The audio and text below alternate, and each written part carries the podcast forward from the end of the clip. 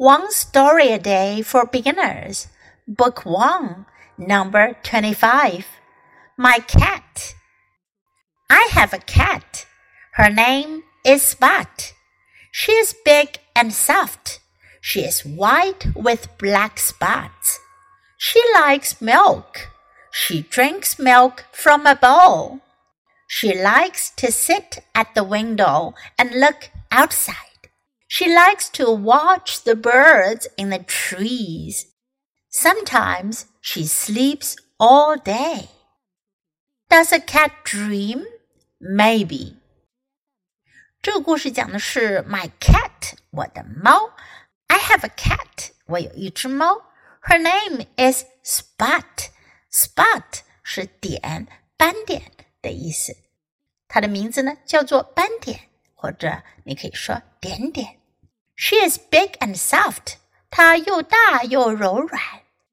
她大大的，身体很柔软。She is white with black spots. 她是一只白色的猫，长着黑色的斑点。She likes milk. 她喜欢喝牛奶。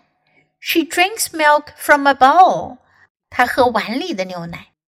She likes to sit at the window. 她喜欢坐在窗户边上，and look outside. 看窗外。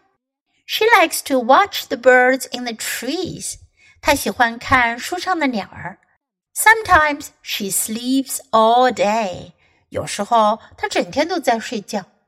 Does a cat dream? 猫会做梦吗？Dream 做梦，maybe 也许吧，或许吧。Okay, now listen to the story once again. My cat. I have a cat. Her name is Spot. She is big and soft. She is white with black spots. She likes milk. She drinks milk from a bowl. She likes to sit at the window and look outside. She likes to watch the birds in the trees. Sometimes she sleeps all day. Does a cat dream? Maybe.